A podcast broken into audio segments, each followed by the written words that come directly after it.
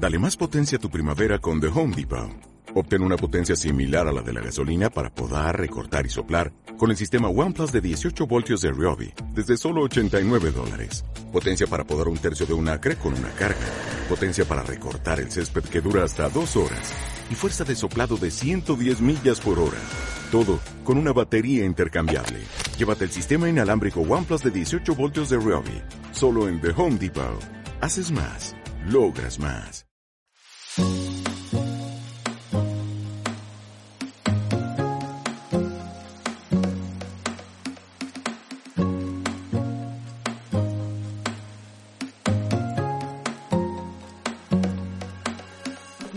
De este episodio es Natalia Martínez, CEO y fundadora de la marca española Mini Cotton, dirigida a bebés y a recién nacidos. Por inconsciencia o por intuición, el proyecto que empezó Natalia a través de su hobby por la costura terminó acabando en lo que es hoy su trabajo y su proyecto personal. Empezó cosiendo baberos a los bebés de sus amigas y de ahí empezó a venderlas a tiendas multimarca. Todo esto mientras terminaba la carrera, allá por 2010. De ahí hace más de 10 años en los que Mini Cotton ha ido cogiendo su forma y encontrando su objetivo. A día de hoy es una marca de referencia en el mundo de los bebés y dentro de su catálogo puedes encontrar de todo, desde ropa hasta todos los accesorios necesarios para bebés que puedas imaginar. Escucha la entrevista al completo para descubrir cómo surgió la marca y todos los hitos que ha ido alcanzando Natalia y su equipo.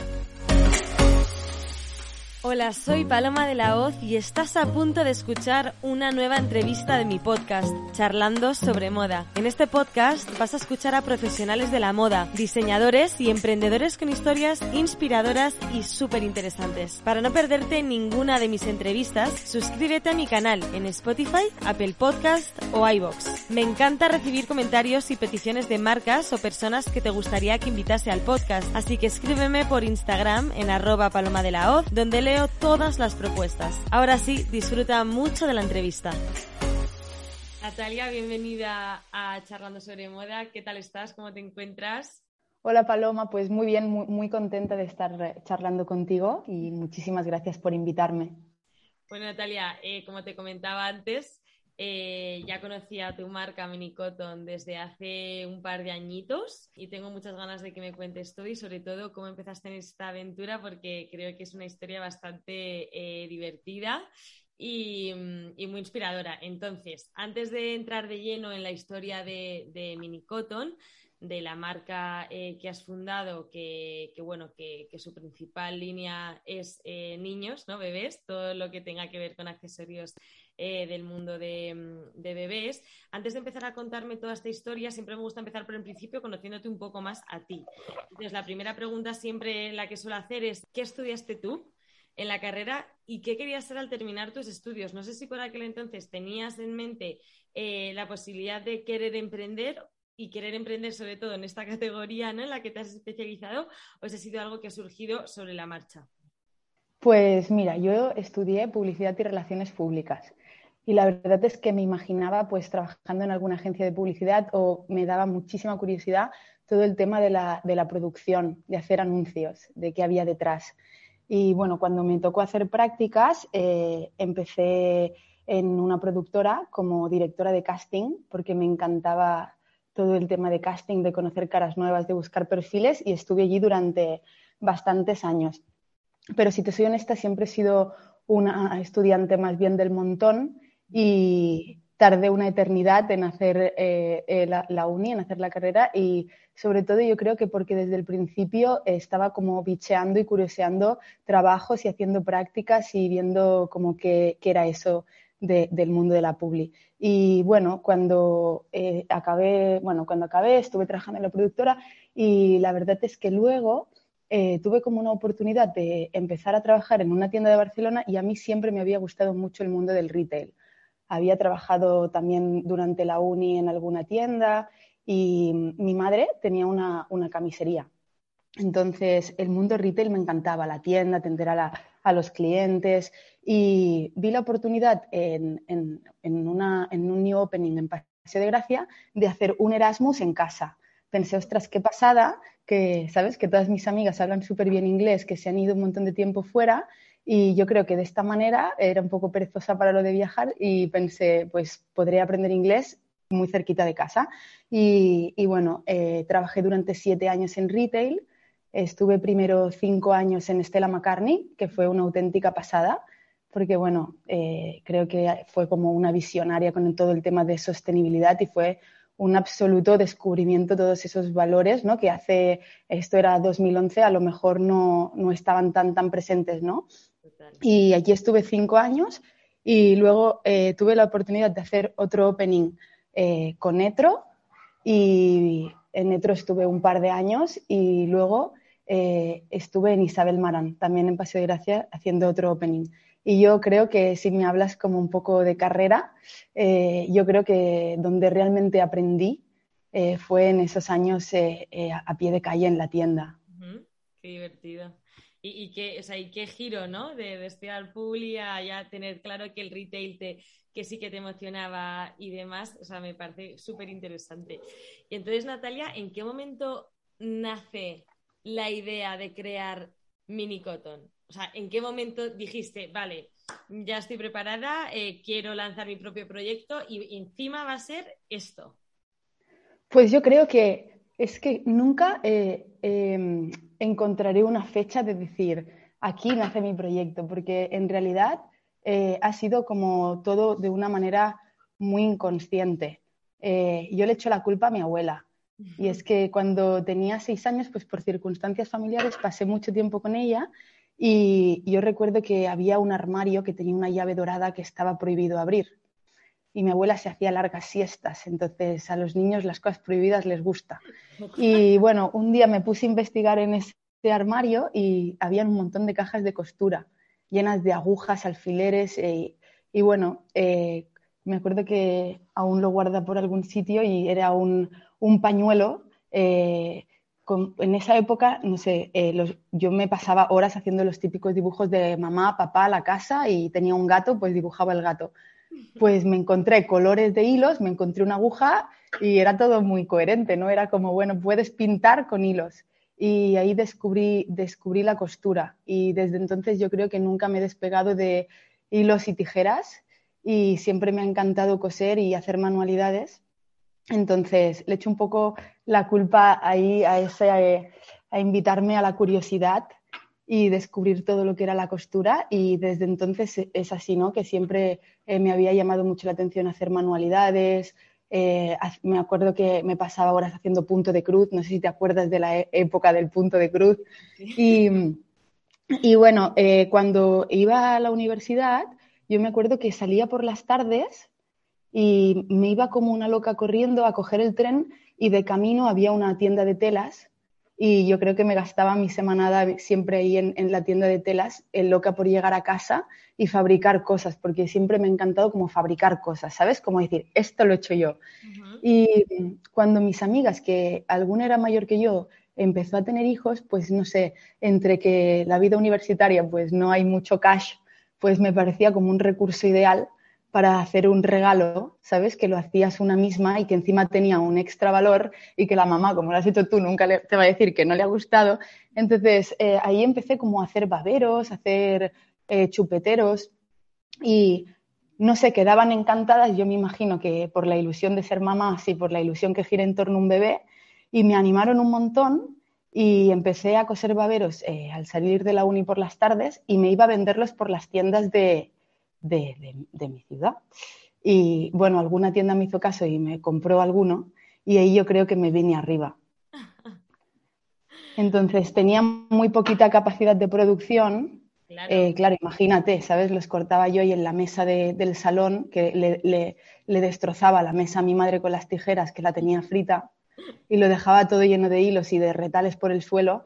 Eh, casi que me miraba mal cuando lo hacía, pero eh, de, ahí y de la poquita capacidad de producción, mm, en, alguna, en algún momento eh, algún distribuidor y algún comercial se interesó por mis productos y por venderlos en algún sitio y ahí es donde me di cuenta que tenía que tener más capacidad de producción. Entonces me puse a buscar talleres y casi sin darme cuenta, pues por aquí estamos. ¿Y eso, o sea, hace cuántos años? Eh, pues fíjate, en 2010 ya iba para arriba y para abajo con las cajas llenas de baberos y de chupeteros. Y tenía una, tengo una amiga que para ese entonces era visual y hacía muchas fotos y siempre me ha ayudado mucho y, le encantaba, no sé, ¿sabes? Que estuviera como curioseando con, con textil y, me invitaba a los shootings y me decía, pa, que hago cuatro fotitos de tus cosas. Entonces, por esa época ya, sin saber y sin querer, le estaba dando un poco de forma a lo que iba a ser mi proyecto, pero ya te digo, de una manera súper, súper inconsciente. y, y, en 2013 eh, creé la sociedad por primera vez porque eh, íbamos a vender a distribuidores y a comerciales, entonces pues es cuando, en 2013 es cuando coge eh, la forma de empresa. Eh, pero si te digo la verdad y si me, si me voy al 2013, creo que me da un vértigo increíble porque nos salía muy mal todo. Era, era, era... Es lo que tiene el emprendimiento, me imagino, y más siendo tan joven, porque es que, claro, empezaste en la universidad, o sea que es que realmente eh, no era solo tu primera experiencia como emprendedora, sino que es que también te pilló como, o sea, te lanzaste muy joven, ¿no? O sea, que, realmente... Bueno, bueno, como te he dicho, eh, era de las del montón y tardé una eternidad en, la uni, o sea, no, no, era tan joven, no era tan joven. Eh, pues mira, si ahora tengo 38 años, pues mm, cuenta, tenía 20 largos, ¿eh? Pero, pero bueno, al final la, la inexperiencia tampoco tiene edad, ¿sabes? Que, que te enfrentas a una serie de circunstancias que en ese momento eran completamente nuevas. Y, claro, de hacer baberos en casa a querer vender a, comerciales y a distribuidores y a, vender a tiendas y con la formalidad que eso requiere, no, se aprende de, un día para otro. Y la verdad es que lo hicimos bastante mal. Vale, y entonces en 2013 eh, constituís eh, la sociedad ¿Y ya ahí se llamaba Minicoto? O sea, ¿ya le diste el nombre? No. Eh, mira, cuando la primera vez que hice un logo de mi marca fue mientras trabajaba en la productora, porque como siempre me ha gustado hacer cosas, yo quería que pareciera de verdad que era un producto hecho y derecho. Entonces le ponía etiquetitas, le ponía todo, me buscaba el packaging, hacía, eh, le ponía pegatinas. Y, en esos ratos eh, del mediodía, a la hora de comer, en la productora había una impresora mágica gigante. Y, en esos ratitos yo me acuerdo que me ponía un poco a experimentar con Photoshop, que creo que solo sabía poner texto y un poco de fondo, y ahí hice la, primera marca, que es el nombre de la sociedad. Y pensando nombres, pensando nombres, a mí me encantaba lo de las nanas, las canciones. Y nana en inglés, lullaby, lulabú para hacerlo un poco más fácil y no tan inglés y, nuestra sociedad se llama Lulabú, Lulabú Barcelona SL y de hecho la primera marca fue Lulabú. Mini Cotton, eh, la verdad es que fue más tarde y no por una decisión personal.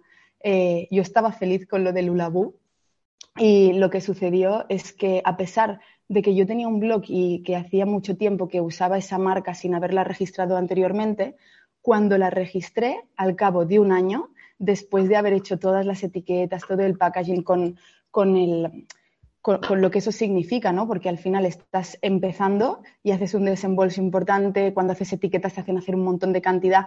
Pues yo en el almacén no habían productos, pero habían un montón de etiquetas por todos los sitios. Pues ahí me llamó, me acuerdo que estaba eh, en una terraza medio tranquila y me llamó el, el, responsable, el señor que se encargaba del registro de marcas y me dijo, ostras Natalia, hemos tenido un problema y es que una empresa asiática súper grande nos ha opositado la marca, porque dice que en lengua intercomunitaria europea suena muy parecido. La marca no tenía nada que ver, pero claro, unos asiáticos pronunciándolo, pues eh, nos habían opositado, en definitiva. Y, claro, cuando me dijo que eran muy grandes y, que nosotros éramos eh, muy, muy pequeños, me dio como demasiado miedo tenerme como que enfrentar a eh, hacer como requerimientos y cosas. Y, y bueno, yo estaba súper enfadada porque decía, pero es que mira, yo la uso desde el 2010, yo la uso desde hace mucho tiempo, lo puedo demostrar, pero bueno, al final no nos quisimos meter en camisas de once varas y decidimos cambiar el nombre, que es lo que en su momento nos recomendó. Y además, en esa llamada, la siguiente cosa que me decía era, piensa algo rápido porque necesitamos eh, volver a registrar una marca para que tú puedas seguir comercializando tus productos. Entonces, bueno, lo que en ese momento fue como, wow, ¿sabes? Que ostras, que se me vino como un poco el, mundo encima porque lo poco que tenía de la empresa era un nombre, unas, poquitas etiquetas y cuatro baberos, eh, pues luego lo vi como una oportunidad, porque no sé, ahora es que estoy súper, súper feliz de, que sea Mini Cotton. Al final, este proyecto, si algo me, trae a la cabeza ese, eh, esos sueños que yo los eh, hago de manera gráfica, que sean nubes, ¿no? Y no sé, Mini Cotton no se me ocurre una mejor manera de, ponerle nombre a esas nubes y a esos sueños, ¿no?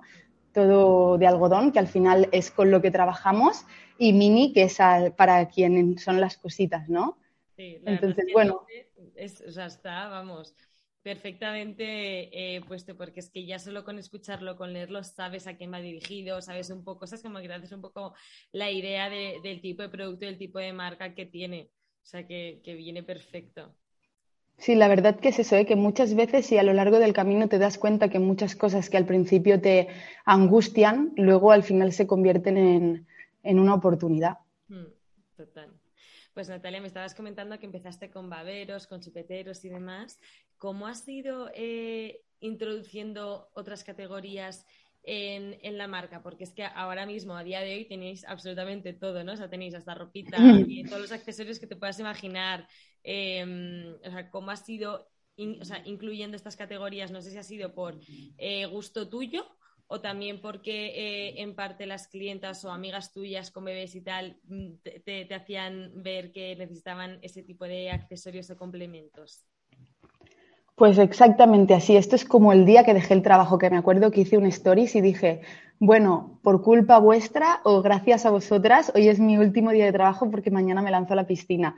Pues es exactamente por lo mismo. Al final le tengo que dar las gracias o echar la culpa al haber hecho una colección con tantos artículos pues a nuestras clientas, porque eh, al final em, creo que tenemos una estética y, como una sensibilidad que nos caracteriza, que a quien le gusta, me imagino que le gusta mucho y a quien no le gusta, pues eh, pues no, le gusta, pero eh, es cierto que al final quien se eh, introduce en el mundo de mini cotton y coge algunas cositas quiere que todo tenga cierta coherencia, ¿no? Y quieren, empezamos haciendo lo que era mucho paseo, el cochecito, las bolsas de cochecito, y me imagino que lo querían extender y llevar pues como a la habitación, a la bolsa de la clínica. Entonces, la verdad es que eh, le debemos todo a nuestras clientas porque nos han ayudado a mejorar eh, en todos los artículos que evidentemente al principio pues quizá eran más sencillos, ¿no? Y nos han dado muchísimas ideas, sobre todo para,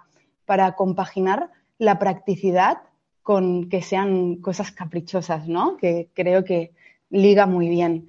Y además que ese es uno de los motivos por el que quizá eh, me gusta especialmente el mundo del bebé, porque yo pienso que hace unos años todas las cositas para los bebés, quizá, bueno, hace muchos años nos lo hacían las mamás y nos lo hacían las abuelas, que eso tenía un valor increíble, ¿no? Pero luego de, pronto a lo mejor era quizá demasiado práctico, ¿sabes? Un babero casi que lo comprabas en la mercería eh, con una toalla medio plastificada y un bies de poliéster algodón, ¿no? Y bueno, era como, ¿por qué estas pequeñas cosas que son prácticas y son del día a día no pueden ser además bonitas, ¿no? Pero eh, todo eso, todo se, lo debemos a, las clientas y en realidad también a las redes sociales, porque nos ha permitido estar en contacto súper directo y que nos hayan podido pedir cositas y sobre todo hemos hecho las cosas como súper a conciencia, porque cuando hemos hecho algo hemos entendido dónde estaba la necesidad y nuestros clientes nos han explicado muy bien para qué lo necesitaban, cómo tenía que ser, ¿no? Desde, por ejemplo, los protectores de cuna, pues los queremos así para que se puedan adaptar por si hago colecho. Cualquier cosita, las ideas nos las han ido dando ellas. qué guay. Es que al final esta comunicación es, guay porque al final creces con, ellas y ellas contigo, ¿no? O sea que, eso es súper bonito. Yo, la verdad, Natalia, que no estoy muy enterada de todo el tema de, bebés. Eh, y de todo lo que necesitan. Pero es verdad que viendo tu página, ¿no? Viendo Mini Cotton, al final ves tantísimo producto y tantísimas opciones que una madre primeriza o una mujer que va a ser madre em, se puede abrumar un poco en el sentido de esto de monísimo, quiero comprarme todo, eh, pero realmente tú, que, nadie mejor que tú para aconsejar, em, ¿qué dirías que es lo necesario? O sea, ¿qué dirías a una amiga tuya que va a ser mami? Eh, oye, pues mira, mm, para empezar necesitas estos productos.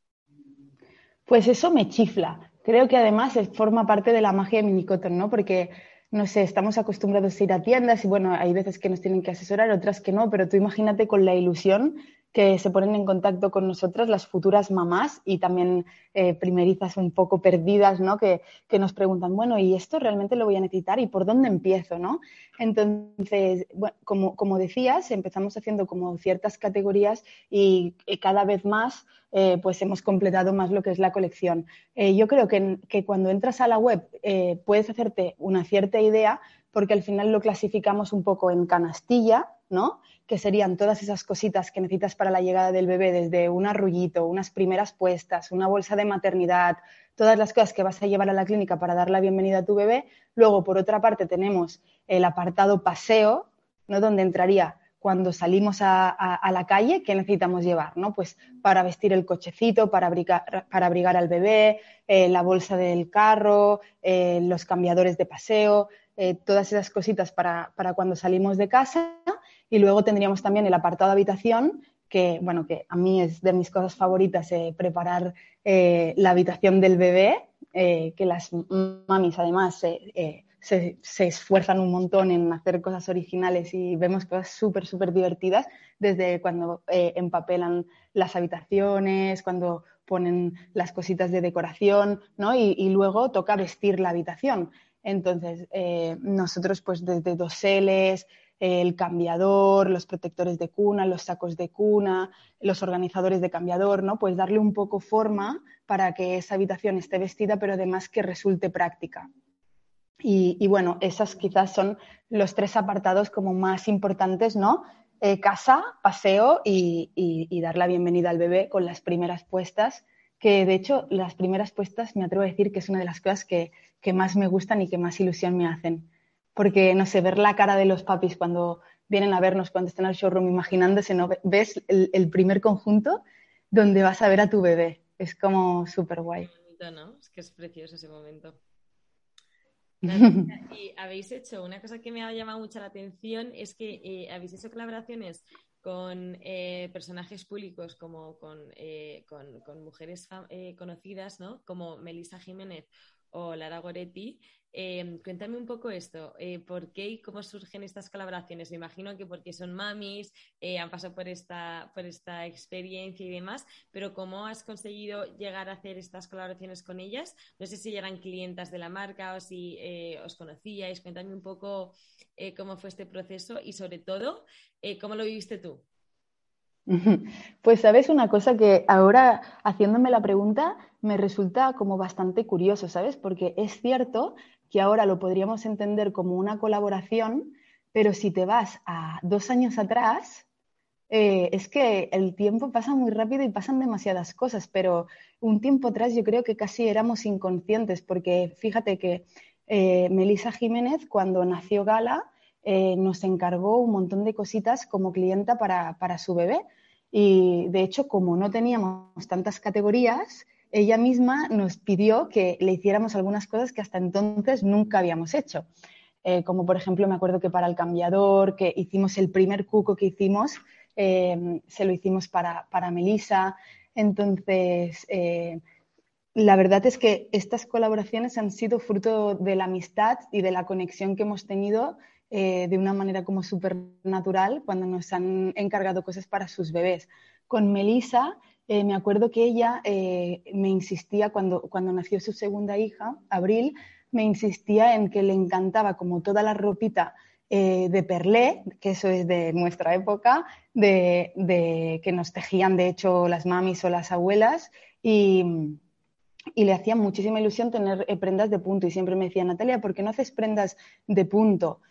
porque a mí me gusta mucho ese tipo de prenda, pero me gustaría como dándole una vuelta, un poco más moderno, quizá con colores un poco más modernos. Y de ahí nació nuestra, nuestra colaboración casi sin darnos cuenta, porque en, ese, en, ese, eh, en esas preguntas de, bueno, pero ¿cómo te gustaría, Melissa? Pero así, así, eh, nos reunimos en varias ocasiones y sin darnos cuenta diseñamos una colección que es la colección NIT, que, que fue como darle un poco de forma eh, a, a, eso que ella se imaginaba y es una colección en la que hacemos primeras puestas y de hecho creo que actualmente tenemos hasta talla 12 años, en, punto de algodón orgánico con un, con un diseño minimal, súper sencillo, pero eh, tirando de colores, que en Minicoton esto de los colores nos encanta, de, de, inventarnos colores.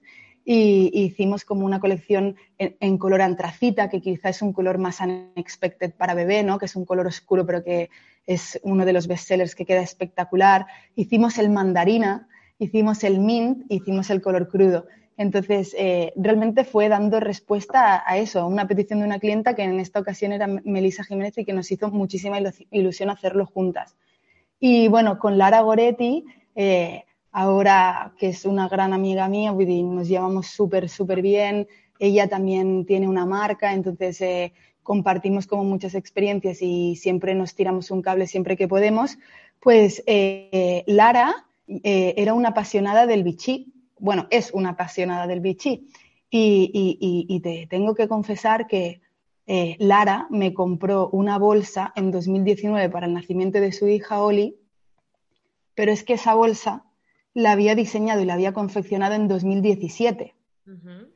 Pero es que no me la había comprado nadie, nadie. Estaba en mi catálogo, estaba en mi tienda online, la ofrecíamos a las tiendas, que como te decía al principio vendíamos a tiendas, y nadie me la había comprado. Me decían, hombre, pero ¿cómo le voy a poner negro al bebé? Es que esto es blanco y negro, no lo tienes en rosa, no lo tienes en, un color más clarito.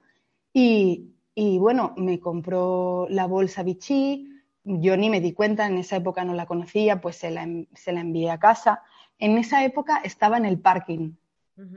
Luego, si quieres, te cuento un poco cómo fue el salto de la tienda al parking, porque es bastante divertido. Y, y bueno, en esa época estaba en el parking de mi casa eh, pues le habría enviado el paquete y me acuerdo que era día 1 de mayo y lo recuerdo perfectamente porque 1 de mayo era Día del Trabajador, era festivo y yo aproveché para irme a, Gerona a montar un corner en una tienda de, unas amigas. Y ese día estaba subida una escalera, porque el corner en, Mimus, en la tienda Mimus, son muy altos las estanterías. Estaba subida una escalera y tenía el móvil apoyado y empezó a vibrar, a vibrar, a vibrar. Y yo no sabía qué estaba sucediendo y, y pensaba, ostras, se me ha estropeado el móvil porque estaba como la pantalla medio bloqueada. Y era porque Lara había eh, hecho un post de su, que de hecho creo que era la primera foto que publicaba con su hija y salía en, en una calle de Madrid, pues... Eh, con el cochecito, ella llevaba una americana de Vichy, fiel a su estilo, a su Vichy, y llevaba nuestra bolsa Vichy igual, en blanco y negro. Y me hizo muchísima ilusión porque yo creo que 2019, no sé, es que Instagram ha ido muy rápido. Yo creo que en 2019 estábamos como muy tranquilos, todo era muy, bueno, al menos desde mi punto de vista, todo era como muy orgánico, muy, no sé, sencillo, no, no, no habían demasiadas pretensiones, al menos como yo lo viví en ese entonces. Y, y Jopeta nos había etiquetado y ella tenía ya bastantes seguidores y además creo que como las mamás le estaban haciendo bastante seguimiento del nacimiento de su bebé y tenían ganas como de verla después de, de, su embarazo por fin con la, con la bebé y fue increíble. tuvimos un montón de ventas ese día de esa bolsa que diseñé en 2017 y que nadie había comprado. Quizá también por un tema de visibilidad, ¿no? Que era complicado enseñar las cosas. Mm. Y, bueno, eso fue un cambio total. Era mayo, 1 de mayo de 2019 y recibimos un montón de, de compras. De hecho, estaba en la tienda y cuando llegué al coche para irme hacia casa ya se había agotado el stock que me acuerdo que llamé a un compañero y le dije, ¿puedes subir más stock? Y me dijo, pero no tenemos. Y yo le dije, da igual, ya, ya nos espabilaremos, ya, los, ya las coseremos, ¿sabes? La gente quiere esta bolsa y, le, y se lo vamos a dar. Entonces, eh, fue muy, muy divertido, la verdad. Y, y, ya te digo que es un poco la sensación, la sensación mía, que quizá ahora eh, Instagram y las redes sociales eh, han desencadenado en lo que son hoy, pero de la manera que yo lo viví en 2019, eh, tenía una comunidad, como te decía antes, de mamás que me daban tips, porque entre otras cosas, una cosa curiosa es que hago cosas para bebé, pero no sé muy bien exactamente cómo he llegado a hacer cosas de bebés, porque soy hija única, soy eh, nieta única, o sea, no he, visto muchos bebés en, en mi familia ni, ni, a mi alrededor. Y no sé, pero supongo que como mujer eh, la maternidad siempre es algo que me ha llamado la atención. Y no sé, creo que es igual que las bodas, ¿no? Vestir a una novia es como más que vestir, es, está lleno de emociones, de ilusión. Y, yo pienso que va un poco por esa línea, ¿no? Que empecé a hacer regalos a mis amigas y, y todo lo de bebés que hace mucha, mucha ilusión, tanto darlo como recibirlo. Y, y no sé, eh, eh, era lo que te comentaba, que, que, eh, que lo de las redes sociales para mí era como una comunidad muy chiquitita de mamis que daban tips a una novata 360 grados porque no tenían idea de nada, ni de cómo llevar la empresa, ni de cómo llevar la producción, ni de exactamente qué necesitaban los bebés. Entonces, para mí, Instagram y la comunidad en ese entonces era eso, algo chiquitito, y era súper inconsciente de que estaba haciendo colaboraciones. Luego, más adelante, por ejemplo, con, con Lara Goretti hemos hemos hecho una cada año, pero es puro romanticismo, porque es una manera, ella vive en Madrid, yo en Barcelona, y es una manera que nos tiene conectadas y que, y que nos vamos contando siempre cositas. Mm. Sí, es que a Lara eh, justo le, también le entrevisté con, con su marca, ¿no? Con, con, su empresa. También la entrevisté aquí en el podcast y, mm, y, la sigo, ¿no? O sea, sé que le encanta Vichy y demás, todo el tema de decoración, de mm, ropa, de todo. Le encantan los cuadros Vichy, entonces me hace gracia, sí, sí. eh, Natalia, y dentro de vuestro catálogo, ¿qué es lo que mejor se vende? O sea, ¿qué dirías? Eh, no sé si ya, si lo tiene, o sea, si es tan claro como saber qué producto y qué estampado, o si eh, hay un producto que se vende en varios estampados, ¿cómo funciona? Pues mira, como te decía antes, eh, cuando realmente empezamos a vender online, y además lo de vender online es bastante gracioso, porque yo la tienda online la tengo desde el 2016. vale. Y en 2016 creo que no conseguí que me comprara ni ninguna amiga ni ningún familiar, porque no sé, eh, no sé si, eh, bueno, era, era difícil, ¿no? Dar, dar visibilidad a, la tienda online. Pero es que además mis amigas nunca querían meter eh, como las tarjetas en internet, que les daba medio apuro. Entonces, realmente empezamos como a vender online en 2019. Eh, a raíz un poco de lo que te comentaba de, las redes sociales, de darnos un poquito más a conocer, de las mamis, porque si algo reposteamos en nuestras redes es siempre como, como, como lo que va pasando. Y, las mamis, al final, cuando tienes un bebé, te hacen mucha ilusión, pues eh, nos hacen, nos hacen, nos etiquetan y nosotros siempre hemos ido reposteando lo de las mamis para que otras mamis se puedan inspirar, que nos parece súper guay, que es como muy real. Y al principio vendimos muchas bolsas. Sobre todo lo que vendíamos al principio eran bolsas y unos chupeteros que los dibujamos a mano y los llevamos a bordado y son bastante icónicos de Mini Cotton y sobre todo vendíamos bolsas y chupeteros. Y con el tiempo, de hecho, era una cosa que a mí, fíjate que me daba como un poco de, miedo porque pensaba, el día que se deje de vender esta bolsa y que se deje de vender este estampado, ¿qué voy a vender? Porque a lo mejor ahora se ha puesto de moda esta bolsa y, luego ¿qué, va a pasar. Y te tengo que decir que ahora nos resulta súper difícil identificar una sola categoría porque en lo que nos hemos encontrado es que al diversificar tanto el producto, no te podría decir que hay una cosa, igual que antes era clarísimo que vendíamos un montón de bolsas para el cochecito, ahora cada, de hecho me encanta ver cuando entran los pedidos porque cada pedido es una súper sorpresa, ¿sabes? cada vez nos compran más un poquito de aquí, un poquito de allá, cosas para la habitación, cosas para el paseo o las cosas de primera puesta, muy, muy, muy diversificado.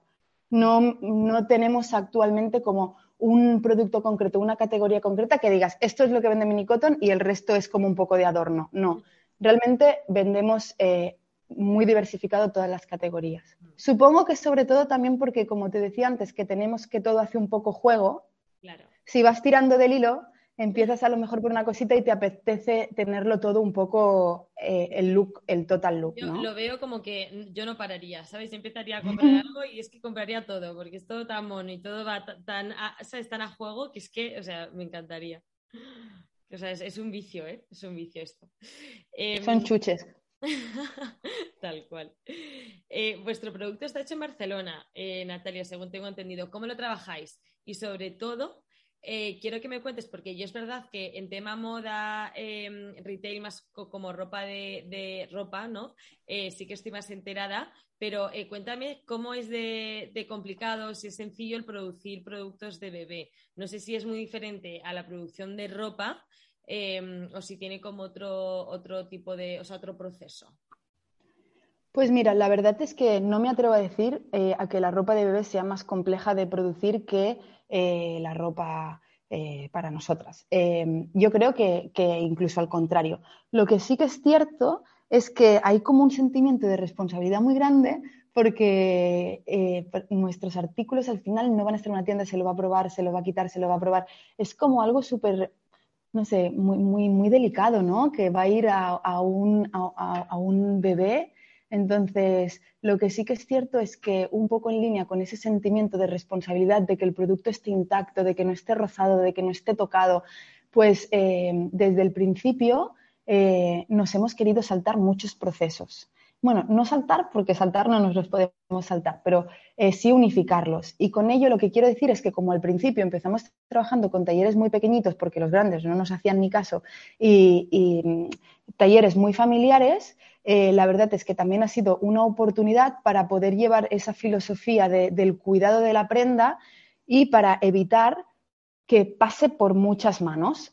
Y lo que hacemos es que en nuestro taller eh, hacemos todo lo que es corte, confección y algunos acabados. Y de nuestro taller viene directamente a Mini Cotton. Y en Mini Cotton eh, planchamos, hacemos el control de calidad e incluso ponemos botones. Entonces, es una manera de, tener como mucho control sobre la prenda. Cuando sale de casa sabemos lo que hemos enviado. Eh, si algo sabíamos es que, como te decía antes, Estela McCartney dejó huella, que queríamos ser plastic free, ¿sabes? Que nada de envolver cada cosa en un plástico con una etiqueta de barra, ¿sabes? Llegan los productos aquí, los planchamos, le damos el acabado, cortamos algún hilo si es que se ha quedado de la confección, le ponemos su relleno de papel, le ponemos la etiqueta, eh, lo envolvemos en papel de seda, lo metemos en la cajita y lo enviamos. Entonces, em, no, no es especialmente complejo, pero sí que hay ese sentimiento de responsabilidad de que esté intacto.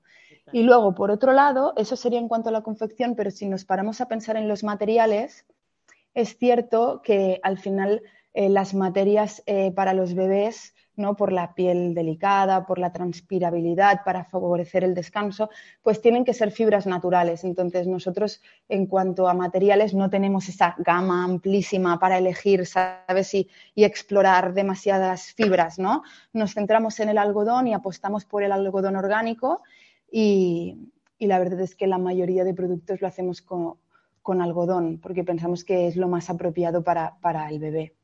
Entonces, quizás sí que es cierto que no tenemos tanto, tanto donde elegir, ¿no?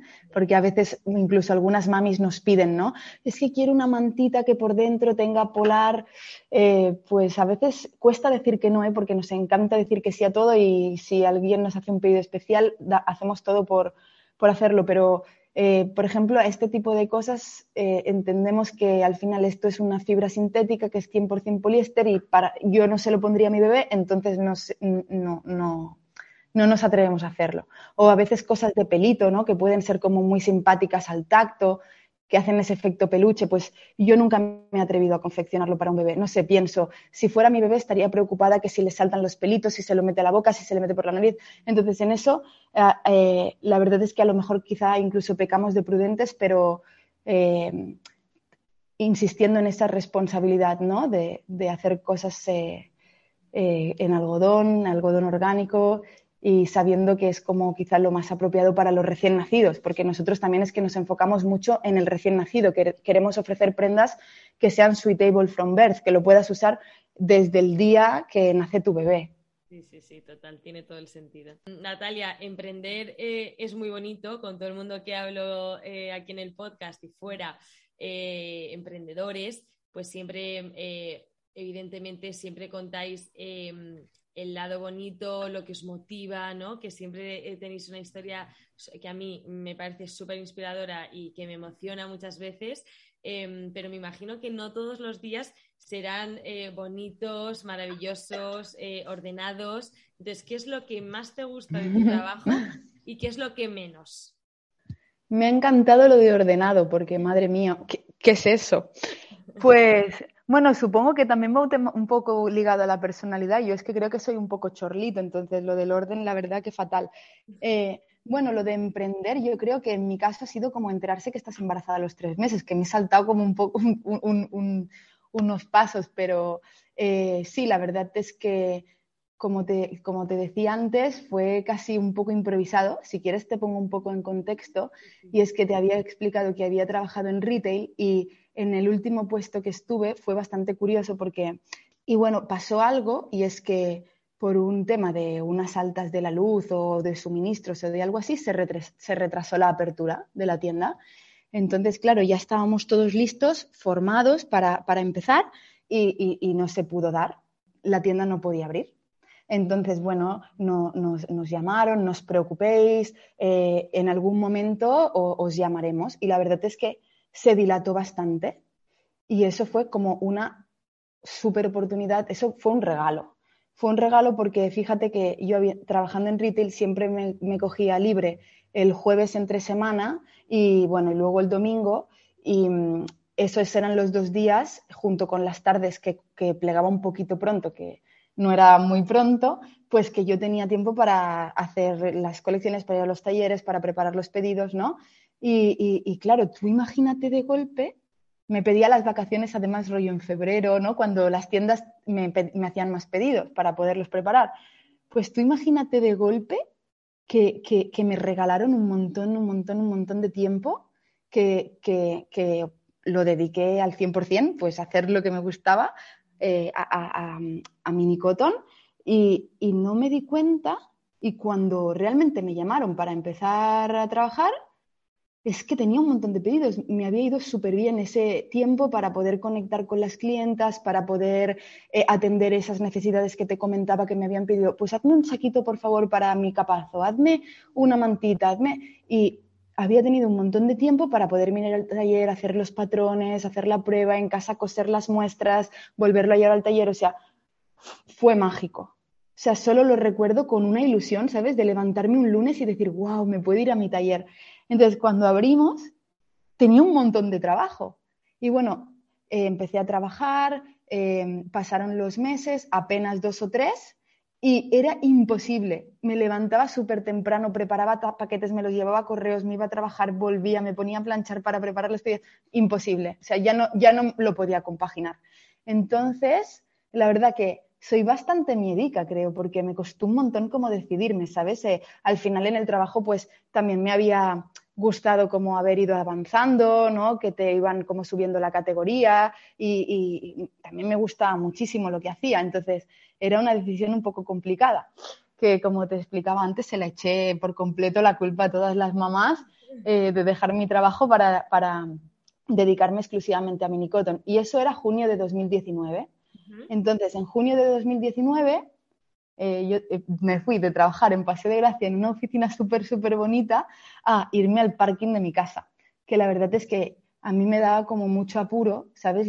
me acuerdo que me pasaba todo el día limpiando el parking porque me daba mucho apuro de decir, a ver si alguien me va a ver en el parking y va a pensar, ¿sabes? Que no es como un lugar súper apropiado. Me acuerdo que puse alfombras, puse como unos biombos como para separar la parte que fuera como más una habitación, ¿no? Y ahí estaba con mis dronas del IKEA, con los cuadraditos que aún conservo porque nuestro almacén sigue siendo todo, todo de dronas, que es como jugar a los barquitos, 4D, los baberos, ¿sabes? Y, y bueno, eh, allí, esto era verano de 2019, me acuerdo que yo tenía un miedo horrible porque se acercaba agosto y yo pensaba, y en agosto, que la gente se va de vacaciones, que no está en casa, ¿cómo va a hacer pedidos online? Pues vaya a principios de que voy a tener más malos, que nada más empezar y tirarme a la piscina, vienen las vacaciones. Entonces, eh, tuvimos la oportunidad de estar en la Roca Village en unas paraditas que organizaba White Summer y yo estaba emocionada y estuvimos todo el mes de agosto en esas paraditas de, de 9 a 10 de la noche, eh, de, 10, de 10 a 10 de la noche. Y claro, fue una súper oportunidad de visibilidad porque imagínate, pues pasó un montón de gente y, y la verdad es que fue muy guay. Entonces, bueno, septiembre, eh, volvemos al parking, pedidos, me empecé a atrever un poco a hacer stories porque al principio me daba como muchísimo apuro, ¿sabes? Decía, ostras, no sé, es que le voy a caer mal a la gente y no me van a, querer comprar mis cosas. Y, y, me daba como un montón de apuro y la verdad es que, Jopeta, es que yo siempre le digo que como que las mamás, ¿sabes? Es como un momento tan dulce y tan generoso que solo puedo decir cosas buenas, porque la verdad es que me han ayudado en todo. Y nunca, gracias a Dios, he tenido como ni comentarios, que, ¿sabes? Que te hagan eh, daño, que te hagan sentir flojo. Todo lo contrario, es que me han animado un montón siempre. Y todo el mundo, no se ha valorado mucho, ¿sabes? Que, que lo haces con, con cuidado, con dedicación, no sé, ha sido muy, muy, gratificante en ese aspecto. Y bueno, pues septiembre vuelvo al parking, me pongo a hacer stories, eh, empiezan a, crecer las ventas súper bien, súper guay, eh, tenemos un montón de interacción con los clientes y no podíamos seguir en el parking porque ya daba purillo. Claro, imagino que llegó un momento en el que teníais eh, un volumen alto de pedidos y que ya el parking se os quedaría pequeño, ¿no? Tanto como almacenar el producto como para vosotros poder trabajar. Era un follón, pero un auténtico follón. Poníamos los botones, preparamos los paquetes, poníamos las cajas a un lado, luego las subía al coche, tenía un coche súper pequeño, me iba a correos a llevarlo, bueno, un, un auténtico desastre. Pero sobre todo, el parking tenía una gran debilidad y es que yo necesitaba ayuda y cómo iba a contratar a alguien para llevármelo al parking, es que no podía ser. Entonces buscamos la primera oficina y nos fuimos a una oficina eh, cerca de mi casa que es que fue increíble. Yo me acuerdo que me levantaba por las mañanas súper temprano, eran las 6 de la mañana y no me podía dormir y tenía ganas de que se hicieran ya las 7 o las 8 para irme a la oficina, porque a algunos días me había ido hasta de noche de lo impaciente que estaba, ¿sabes? Tenía tantas ganas de llegar a la nueva oficina. Y en octubre llegó el primer trabajador de Minicotón, que, que, que es Gina, y, bueno, esa es otra experiencia súper, súper mágica porque mano a mano, eh, ella acababa de ser mamá, tenía un bebé de, de, cinco o seis meses. Entonces tú imagínate qué súper información y además que es una compañera que le echa tantas ganas y, y como muy, mucha ilusión. Nosotros siempre decimos que nos emocionamos con una piedra. ¿Sabes? Somos como muy, muy happy flowers y todo, wow, wow, llegaban los prototipos y era como si nos, como una fiesta de, cumpleaños casi, ¿sabes? Siempre estamos como súper, súper emocionadas. Y eso se retroalimentaba, ¿sabes? Nos retroalimentábamos las unas a las otras, súper, súper guay. Entonces, esa oficina era súper pequeñita, pero es muy curioso porque cuando llegamos allí me puse a decorarla como si fuera a estar el resto de mi vida. Me, puse a poner nubes, no sé. Y, fíjate que eso era octubre y en febrero nos mudamos a donde estamos ahora. Y donde estamos ahora es un lugar que no sé, ni en los mejores sueños hubiera imaginado. Estamos a las afueras de Barcelona, en Tellà, y es donde tenemos nuestro showroom, eh, donde recibimos a las clientas que, nos vienen a visitar. Eh, bueno, eh, yo estoy súper emocionada porque tú imagínate, estamos en Tellà, en las afueras de Barcelona, y recibimos gente que viene de Málaga, de Madrid, de Valencia, de Zaragoza. no sé, súper emocionante. y bueno, vinimos aquí es un sitio súper bonito, como muy, muy tranquilo. Estamos en una casa del 1900. Sí, he visto fotos y vídeos y es, o sea, como una película de ensueño el sitio. O sea, es, te, transporta, o sea, te, te, transmite una tranquilidad. Total. Yo creo que cada día mm, mm, es como nuevo. No me lo acabo de creer. ¿Sabes? A veces me pellizco un poco porque es súper guay, pero sobre todo poder recibir aquí a la gente, ¿sabes? Que en los otros sitios nunca habíamos tenido la oportunidad. Y bueno, en, eso fue en febrero de 2020 que vinimos aquí. La verdad es que, eh, bueno, poco a poco ha sido como algo súper familiar, porque hemos ido incorporando gente al equipo de Minicoton, junto que ha evolucionado un poco eh, las mejoras del lugar donde estamos, porque anteriormente pues no estaba como bien eh, adecuado, ¿no? Y lo hemos ido, pues nosotras nos hemos puesto el bote de pintura, nos hemos puesto a pintar, eh, lo hemos ido haciendo de una manera muy familiar, casi como, como si estuviéramos construyendo nuestra casa. Y es que una, manera, una vez más, de manera inconsciente, es un poco lo que hemos hecho. Y, bueno, esa es mi emprendeduría. Imagínate que, que inconsciente también, ¿no?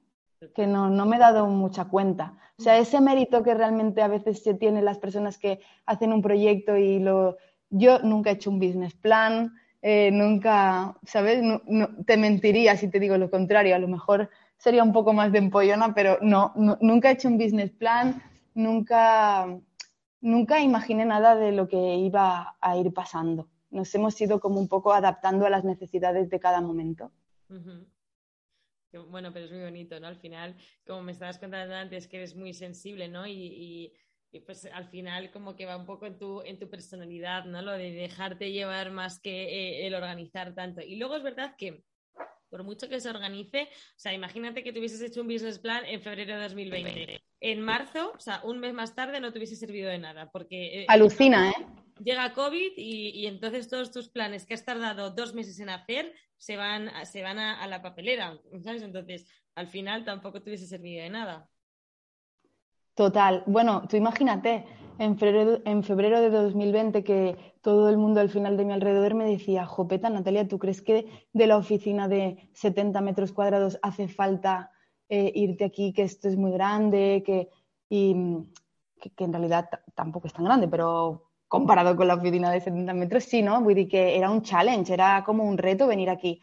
Y fíjate que solo un mes más tarde, ¿sabes? Yo pasé un montón de apuro de con toda la gente que me ha avisado y que me ha dicho que poco a poco, que cuidado, que cuidado, de golpe eh, sucede lo del COVID, que fue completamente inesperado para todo el mundo y se fue como complicando los primeros días de incertidumbre, yo pensaba, ¿y ahora qué les voy a decir? ¿Sabes?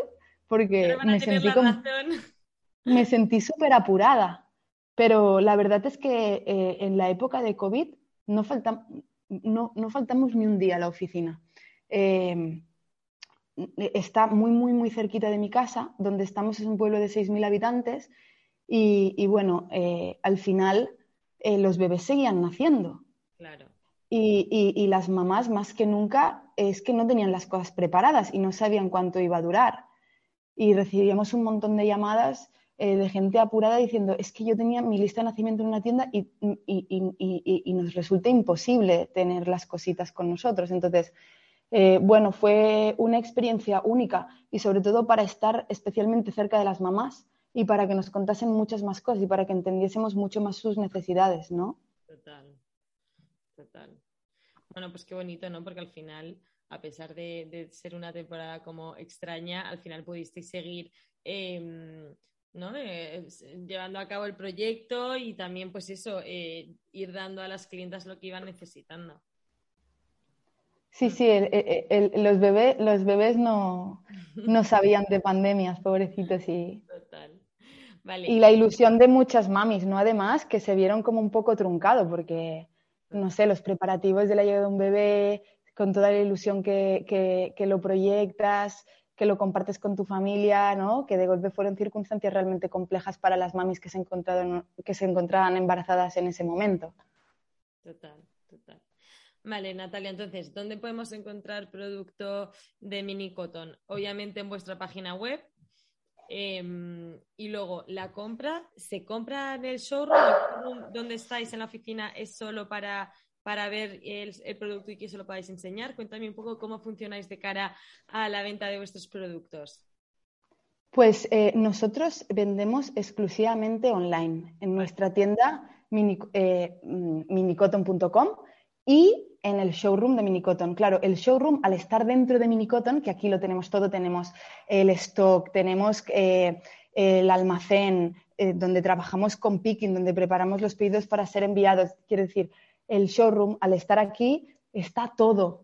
Todas las referencias de la web las tenemos aquí. Entonces, cuando nos visitan a nuestro showroom, eh, ya, ya se lo pueden llevar en la mayoría de ocasiones. Y si hay alguna cosa que no tenemos, pues luego se lo enviamos. Pero básicamente son los dos canales eh, que ahora trabajamos. Eh, muchas veces me preguntan que por qué no vendemos a tiendas, que por qué no hacemos B2B. Eh, yo no sé si es que me quedé con mal sabor de boca, que lo hice regular, pero la verdad es que el canal online y, y, el vender directamente al cliente, pues nos es súper, súper satisfactorio porque nos quedamos al final con todas las historias que hay detrás de, cada pedido. Mm, total.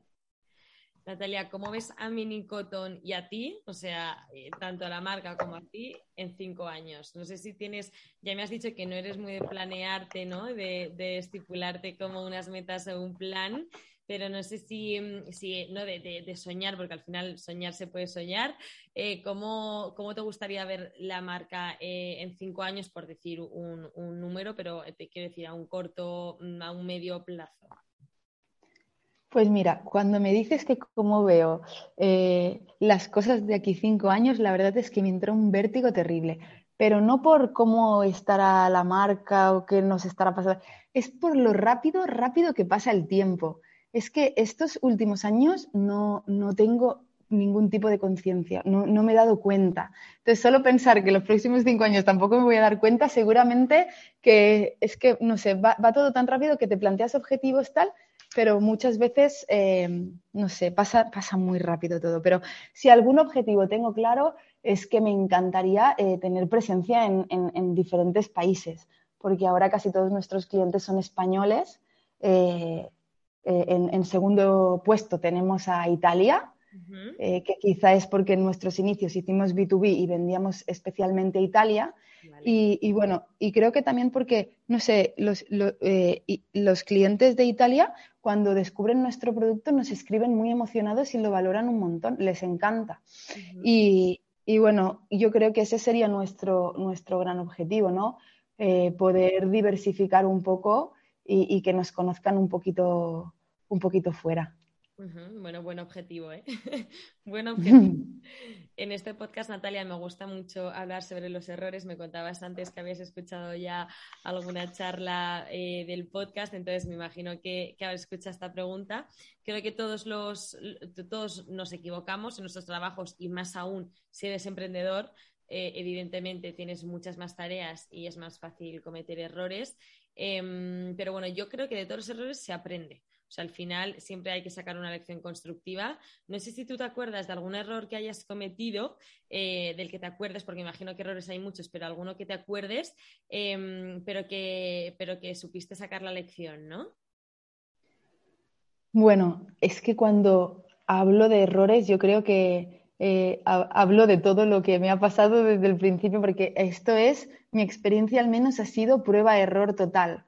Porque tú imagínate, sabes que al final había trabajado un poquito en una tienda, había estudiado Publi, pero tampoco tenía muchísima experiencia. Entonces, eh, sin saberlo, en el mundo que me metía era un mundo nuevo y, todo lo que, lo que íbamos haciendo era un poco improvisando hmm. o eh, como dejándote llevar un poco por el instinto.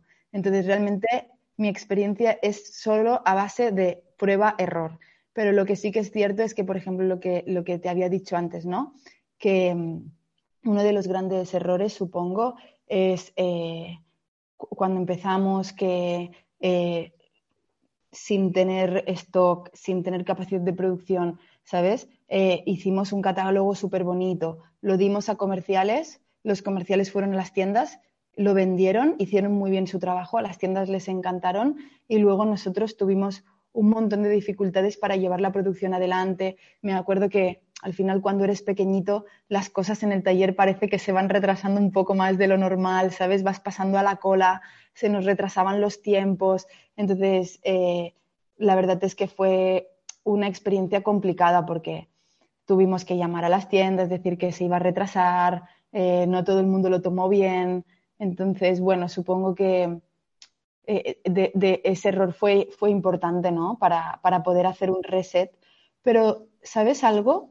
Yo siempre digo así un poco en un petit comité cuando comparto experiencias con, amigas o con otras compañeras, em, yo siempre digo que justamente eh, al público que vamos dirigido, que es especialmente a las embarazadas, porque nuestro challenge, nuestro objetivo, nuestra razón de ser es acompañar a, las embarazadas eh, en ese camino hacia la maternidad, ¿sabes? Cuando preparas todo con ilusión, lo que hablamos antes, ¿no? Un poco de dar los tips, de asesorar, pues creo que es el, escenario eh, más generoso y, más fácil o que más posibilidades te da de aprender. Y es porque al final nuestra clienta va pasando. No es, es como los vestidos de novia, no es, una, no es una clienta que se queda, ¿sabes? Entonces, de cada mamá que pasa, de cada generación, ¿no? Por decirlo de alguna manera, eh, vas aprendiendo cosas y la que viene después, ¿sabes? Si una mami me ha dado un tip de que le ponga al saco una goma para que se ajuste mejor, la siguiente mami ya tiene el saco con la goma. Entonces, es como una super oportunidad para eh, poder ir corrigiendo constantemente errores y que cada cliente nuevo ya sea un poquito mejor. Entonces, creo que especialmente en este sector, pues te puedes permitir un poco eso de, ¿sabes? De que si has metido un poquito la pata, que luego el siguiente, pues lo, puedes rectificar. Sí, totalmente, totalmente. Natalia, mi última pregunta, que siempre mi favorita. ¿Qué consejo te hubiese venido bien escuchar eh, eh, cuando empezaste el proyecto, ¿no? Em, ahora, claro, es muy fácil decirlo, ¿no? Porque ahora puedes echar la vista atrás, lo ves todo con perspectiva, ves cómo han ido yendo todos estos años eh, y, ves fácil, ¿no? Pero, pero no sé si te acuerdas de, Natalia de entonces, ¿no? Y qué consejo le hubiese venido bien escuchar. qué difícil, ¿eh? Pues bueno, yo creo que, le diría eh, que se tire a la piscina. Eh, porque si, si de algo realmente me arrepiento es de no haberme atrevido antes a, dar el salto, ¿no? A, tirarte al precipicio y que sea un poco lo que Dios quiera, porque quise combinar eh, durante mucho tiempo eh, mi trabajo eh, con, mi proyecto, supongo que un, tema también ¿no? de, seguridad, de, que no acabe muy joven la carrera, de que te quieres independizar, ¿no? que, quieres ir a vivir sola. Entonces, eh, lo de tener un trabajo da cierta seguridad y es cierto que mi proyecto me hacía muchísima ilusión y le dedicaba todo mi tiempo libre, pero no me atrevía como a dejar mi trabajo, me daba como mucho miedo de ahí si no sale bien, ¿no? Eh, tienes que hacer frente como a pagos, a cosas y, y realmente antes me preguntaba también qué había aprendido de los errores y es que aunque hagas una empresa en 2013 y, vayas y la registres, eh, en una empresa lo más importante al final es el capital trabajo y es el tiempo que, le dedicas. Y la verdad es que yo le diría eso. Le diría, tírate a la piscina porque las cosas con perseverancia y con dedicación, ¿sabes? Se acercan, ¿no? Entonces ahora si, si miro atrás, la única cosa que me da pena es que por qué no he empezado antes, ¿sabes? Porque desde que trabajo en Minicoton es que no trabajo.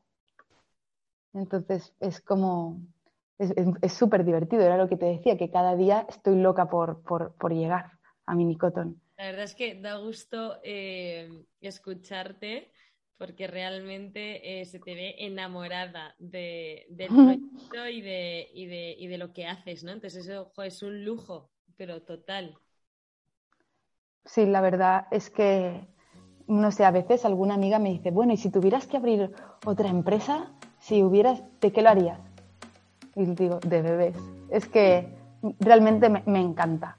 Es, es, bueno, e, era lo que te decía antes, que al final trabajas para la ilusión en un momento súper dulce. Eh, no sé, como mujer, trabajar para otras mujeres, ¿sabes? En un equipo lleno de mujeres, no sé, es como muy. te, empodera un montón. Sí, total, qué bonito. Qué bonito, Natalia. Pues mil gracias, me ha encantado eh, pasar este ratito contigo y que me cuentes toda, toda la historia, me ha parecido súper interesante y te lo agradezco de corazón. Mil gracias a ti, Paloma, por, por haberme invitado y por haber pensado en Mini Cotton. Bueno, Natalia, estaré pendiente a todas las novedades que vas lanzando, que seguro que son muchas. Y, nada, seguro que, vas cumpliendo todo lo que, todo lo que te propongas. Así que. Ojalá. Mil gracias, Natalia. Mil gracias a ti. Muchas gracias, Paloma. Hasta pronto. Chao, chao.